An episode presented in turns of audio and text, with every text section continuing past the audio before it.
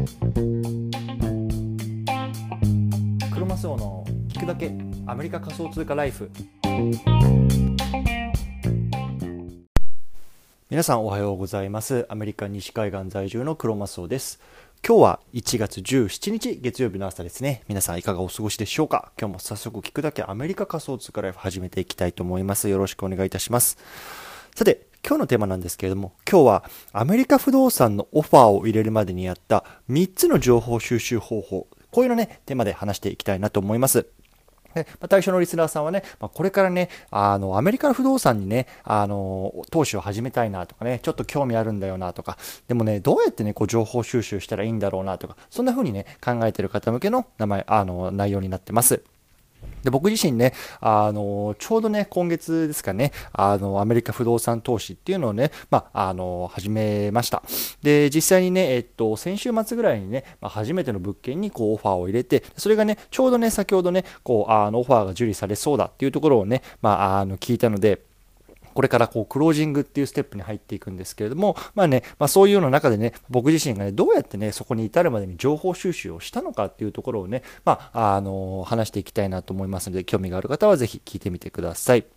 はい。ではね、あの、早速まず3つ結論なんですけれども、ね、アメリカ不動産のオファーを入れるまでにやって3つの情報収集、ね、このあたり、まず3つ話していきたいと思います。1つ目、インターネットでググる。そして2つ目、投資家サークルへの参加。そして3つ目、ツイッターですね。このあたり僕はね、中心に見ていました。はい。ということで今日はここを深掘りしていきたいなと思います。では、この番組では、ボーダーレスに食っていくっていうのをテーマにアメリカから毎日配信しています。ビジネスや投資を通じて、国境にとらわれずにお金を稼ぎ生活していきたい方に向けて1日1つ Tips やノウハウをお届けしています。仮想通貨や NFT、メタバースっていうのを中心に株式投資を不動産投資、副業などについても語っていきますので、興味がある方はぜひ登録をよろしくお願いいたします。はい。じゃあね、ここから本日の内容入っていきたいと思うんですけれども、まずね、背景の方からいつも通り説明していきたいと思います。でね、あのー、今年はね、あの不動産投資をね、こう始める年にしたいなというところでね、まあ、一つ目標を持っています。でね、まあ、もちろんね、あの、この目的としてはやっぱりポートフォリオのね、あの分散なんですよね。やっぱりね、こう株式持ってたりとかね、あとは債券持ってたりとか、あとはね、こうクリプト、まあ、仮想通貨とか NFT とか持ったりとかね、いろんな投資の方法があると思うんですけども、まあ、僕個人としてはね、やっぱりその投資だけでね、こう食っていくっていうのは、まあさ、あの、持っていなくて、やっぱりね、まあ、あの、そんな大きなリターンを狙わずとも、こう分散投資をして、まあ、そこそこのね、リターンでが入ってくればなっていうような考えを持ってるんですけれども、やっぱりね、そのポートフォリオの分散の一つとしてね、やっぱり不動産っていうのはこう僕にとっては魅力的に映ったんですよね。そうでやっぱりねこの不動産投資っていうのは、まあ、他の投資方法と、まあ、もそうなんですけどやっぱりね情報収集っていうのは、ね、やっぱりかなりねこうキーになってくるなっていうのがね、まあ、あの僕は感じてます。やっぱりねあの投資する額っていうのがねやっぱり圧倒的に異なってくるんですよねそう例えばさあの株とかねあのビットコインとかってやっぱりさ100ドルとかさ、まあ、500ドルももしくはねこう10ドルかぐらいからでもねこう買うことができると、まあ、変な話ね、まあ、それをなくしたとて失敗したとて、まあ、あんまりねこうあの生活にはね大きな影響を及ぼしてこないようなこう投資の仕方ができるんですよね。で、一方で、こう、不動産投資っていうのはね、こう、やっぱりいきなり額が違うわけですよ。で、今回僕もこう、あの不動産投資始めるにあたって、大体ね、まあ、3万ドルぐらい最初ね、こう30、300, 300万ぐらいですかね、をこう、送ったりとか、やっぱりね、この一つの投資するにあたって、うん万ドル、うん十万ドルっていうようなこう世界になってくるわけですよね。なので、やっぱりね、こう自分のね、あのー、頭でこうしっかり考えてこう理解し、なんかした上でね、こう投資を始めないと、やっぱりね、こう失敗する、まあ、失敗するリスクとか、あの、怖いなっていうね、ちょっとこうビクビクした自分がいたんですよね、そう。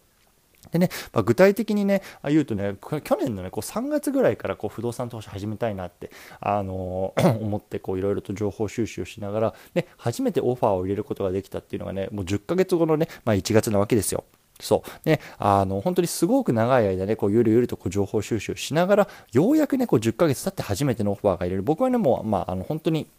それぐらいね、こう、石橋を叩いて渡る的なね、感じだったんですよね。そう。でね、まあ、そんな僕がね、こうどういうところからこう情報収集をね、したかっていうのはね、今日はちょっとお話ししていきたいなと思います。はい。でね、まず一つ目なんですけれども、インターネット。これやっぱりね、今、この情報社会にあの住んでる僕らとしてはやっぱりね、あの必須だと思います。やっぱりね、このインターネット上での検索ができない人っていうのはね、やっぱりなかなかね、あの、まあ、今後こう伸びていくのは難しいなっていうのは、ま、正直なところかなと思うんですよね。でまあ、あの僕はやっぱりこうアメリカにねこうあの軸を置いていてこう投資対象とかっていうのもやっぱりこうアメリカの例えば証券口座を通したりとか、まあ、アメリカのこう不動産を買ったりとかってやっぱりねこのアメリカを軸にねあの生活してるんですけれども基本的にね、あの、すべてそうなんですけど、まずね、こう、日本語でね、あの、リサーチします。っていうのは、あの、これ、不動産とかもそうなんですけども、やっぱりその不動産業界特有のね、まあ、あの、単語とか用語、まあ、 terms が出てくるわけですよ。で、それをね、こう、いきなりね、こう、あの、 English speaker じゃない僕がね、あの、英語のサイトとかで見ても、もう本当にちんぷんかんぷんなんですよね。そう。例えばね、こう、プリアプルーブとかね、コン、コンティンジェンシーとか、アプレイザルとかね、もういきなりこんな単語をね、もう英語で見てもね、もう全くわけがわからないんですよね。そう。でもね、あの、これをね、一度日本語で、じゃあどういう意味なんだろうとかね、どういうステップを踏むとね、こう、あの、不動産投資ができるんだろうとかっていうのをね、こう一回日本語で調べて、で、それにね、やっぱり多くないけどね、こう、情報が出てきたりするんですよね。で、それをまず読みます。見ます。うん。で、それで、あ、そういうことなんだっていうのは、これざっくりとしたね、こう情報っていうのがね、こう頭にあると、それをね、こう英語でね、読み替えたりとか、まあ、見たりした時にもね、まあ、あの、わかるんですよね。そう。なので、まあ、僕のやっぱりこういろんな情報収集のステップとしては、まず日本語でググる。で、そこで頭にざっくりと入れてから、まあ、英語の方のググるっていうようなね、あの、このようなステップを僕は踏んでます。で、もちろんね、あの、英語が得意でも何でも問題ないよっていう方はね、もちろん英語からね、あの、言った方がいいと思うんですけども、やっぱり、僕の英語力はそこまで高くないので、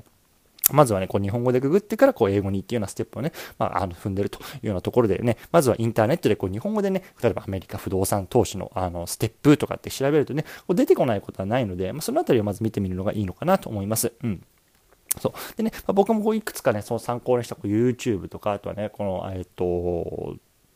日本語のね、こうサイトとかってあるので、そのあたりね、まあ、ちょっと概要欄に貼っておくので、もしね、興味がある方はね、さらっと見ていけばいいのかなと思います。はい。でね、ここから2つ目、3つ目見ていけると思うんですけれども、1回チャプター区切ります。はい、でここから2つ目なんですけれども、2つ目、これ、投資家サークルへの参加をね、僕はしてみました。うん、これはね、やっぱりね、こう1つ目のあの Google あのインターネットとかでこう調べて、ざっくりね、こう頭が入ったときに、後なんですけれども、いわゆるね、こう各地ね、アメリカではこうインベスタークラブって言われるものが、まあ、あのあるんですよね。で僕があの投資しようとしていた あの地域にも、その investor club がありまして、まあ、そこにのね、あの、 Zoom のなんか、あの集まりみたいなね、何度か参加したことがあるんですよね。でここに参加するメリットとしては、まあ、2つあってこうまずは1つ目こうマーケットの情報が分かるっていうところそしてね2つ目がねこの他の投資家とこうつながることができるっていうことここの2つがね、まあ、大きなメインあの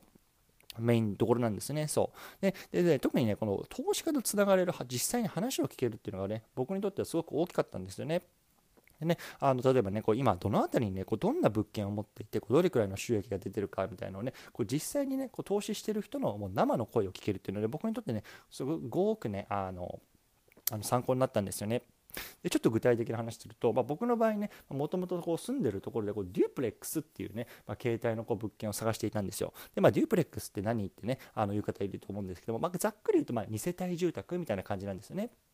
1つのね、ユニット、まあ、1つのところに、まあえー、と自分たちが住んで、でね、もう1つのところを、まあ、あの他の人に貸し出すというような形で、まあね、他の人が払ってくれてる家賃で、こうまあ、の自分の、えー、と住む、まあ、ローンであったりとか、あとはローンの一部っていうのをこの賄うみたいなところのね、あのやり方のこう投資の一部なんですけども、僕はね、こういう物件を探してたんですよ。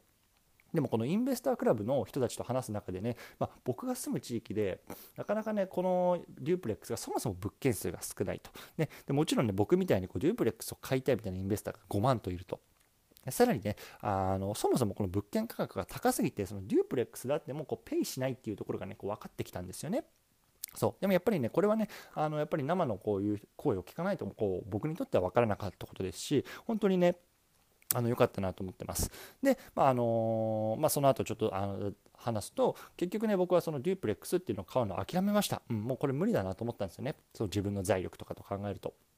なのでそこはギブアップして他の戦略に切り替えてで今回はね、まあ、あのあのオファーを入れた物件っていうのは、まあ、全然その他のね、あの戦略のところであの、まあ、入れたというところなんですけれどもやっぱこれがねできたっていうのもこういうインベスタークラブに参加して、まあね、どんな投資家さんがいるのかとかっていう情報をね話すことができていたので、これね、本当におすすめです。多分ね、これ自分の住んでるとか、あの投資したい地域で、に、えっと、インベスタークと、えっと、地名とインベスタークラブとかってね、打ち込むとね、本当に Google とかでもすぐ出てくると思うので、これね、もしね、あの興味がある方はやってみると思います。例えばね、ロサンゼルス、えー、ロサンゼルスインベスタークラブとかね、ポートランドインベスタークラブとかね、ニューヨークインベスタークラブとか調べると出てきますので、ぜひやってみてください。はい。じゃあね、最後、3つ目なんですけれども、ツイッターですね。これね、意外とね、有益なんですよね。てかね、むしろめちゃめちゃ有益でしたね、僕にとっては。うん。やっぱツイッターでこう発信してる人たちって、まあ、実際にこう投資している人たちのね、あが多いと思ってるんですよね。やっぱりそういう人たちのこうリアルな状況、情報をね、こう聞けるっていうのもね、やっぱりね、あの多いあのすごく助かりました。でね、あの特にこの投資したエリアの情報を発信している人っていうのは、ね、めちゃくちゃね、こう、稀有なので、僕はね、そういう人には、こう、ダイレクトメッセージとかをして、あの、実はこう、こう、こういうこと考えてるんですけど、とかって言ってね、いろいろ話聞かせてもらったりとかもね、あの、してます。うん、なので、あのもしね、そういう人がこうツイッターにいればね、もちろんそういう人にこうダイレクトメッセージしてこう、ね、あのも可能であればこうあのお話聞かせてくれませんかとかっていうのは、ね、やっぱりどんどんどんどんこう、ね、あのやるべきだと思いますね。やっぱりそこでね、こう躊躇してこう情報を取らずにね、まあ、あの大金を失ってね、今後の生活が苦しくなるよりもね、まあ、そこでやっぱり勇気一歩踏み出してこう聞いてみて、ねあのー、自分の生活がこうより豊かにこう、ねあのー、ね、ライフがこう良くなっていくっていうのはね、まあ、あの非常にいいことだと思うので僕はねその辺りはあのいいと思いますし、もしね、あのこの辺りの話に興味があるんだけどとかね、まあ、あの僕でよかったら何か話せることがあれば、もちろんね、こう DM してくれいただいてもね、構いませんのでね、まあ、Twitter の、えーと、僕のプロフィールっていうのをね、概要欄に貼っておくので、もしね、興味がある方はそちらにも見てみてください。はい。ということでね、今日はこの辺りにしたいと思うんですけども、最後まとめていきたいと思います。今日のテーマは、アメリカ不動産のオファーを入れるまでにやった3つの情報収集方法。ね、こんなテーマで話してきました。1つ目、インターネットで Google リサーチ。2つ目、投資家サークルへの参加。そして3つ目、ツイッターですね。まあ、この辺りを使って僕は情報収集して、まあ、10ヶ月かかりましたけれども、ようやくね、こう初めてのオファーを入れて、まあ、そろそろアクセプトされるされるよというようなところをね、ま、話してきました。はい。やっぱりね、何度も言いますけど、この不動産投資ってこう情報収集がすごく大事だなと思うんですよね。うん、やっぱりこう、あのね、一歩間違えたら、まあ、すごくこう生活が苦しね、いいところから苦しくなってしまうっていうところがあるので、やっぱりね、なかなかそのリスクをね、まあ、あの僕は家族もいますし、追えなかったので、まあ、あの10ヶ月かかってしまいましたけど、まあ、コツコツコツコツこう情報収集をしてきましたというような話でございました。はい。ということで、今日の合わせて聞きたいなんですけれども、今日は10社からローン見積もりを取りました。数をこなすとなんか見えてくることある。こんなね、テーマで話した回があります。はい。でね、これ、僕ね、実はこの、あの、アメリカでこう、ローンをね、住宅ローンを借りるのにね、10社ぐらい本当ローンの見積もりを取ったんですよね。そう。で、最初ね、こう、ローンのね、内容の単語とかも全くわからなかったんですけれども、10社ぐらいね、ローンの見積もりを取ったら、ああ、なるほどね、相場はこうなんだとかね、あ、これをね、あの、オファーしてる会社いるけど、これ結構別に払わなくてもいいやつだから、ネゴシエーションできるなとかね、そういうことがね、ざっくりとこう、分かってきたんですよね。そう。なのでね、まあ、あのもし興味がある方はこの辺りも聞いてみてください。はい。ということでね、あの、今日最後の雑談なんですけども、実はね、あの、今日で、えっ、と、日本の滞在は最終日ですね。うん。明日のフライトで帰るんですけれども、まあなんか、あの、早かったようで長かったようで、なんか、あの、気持ち的には、あようやく、あの、アメリカに帰れるかな、帰れるなというようなところでね、あのまあ、若干ちょっとワクワクしつつも、まあ、あの悲しい気持ちもありつつもみたいな感じなんですけども、また、はい、引き続きアメリカの方でも発信していきたいと思いますのでね、引き続きよろしくお願いします。ということで、今日はこの辺りにしたいと思います。バイバイ。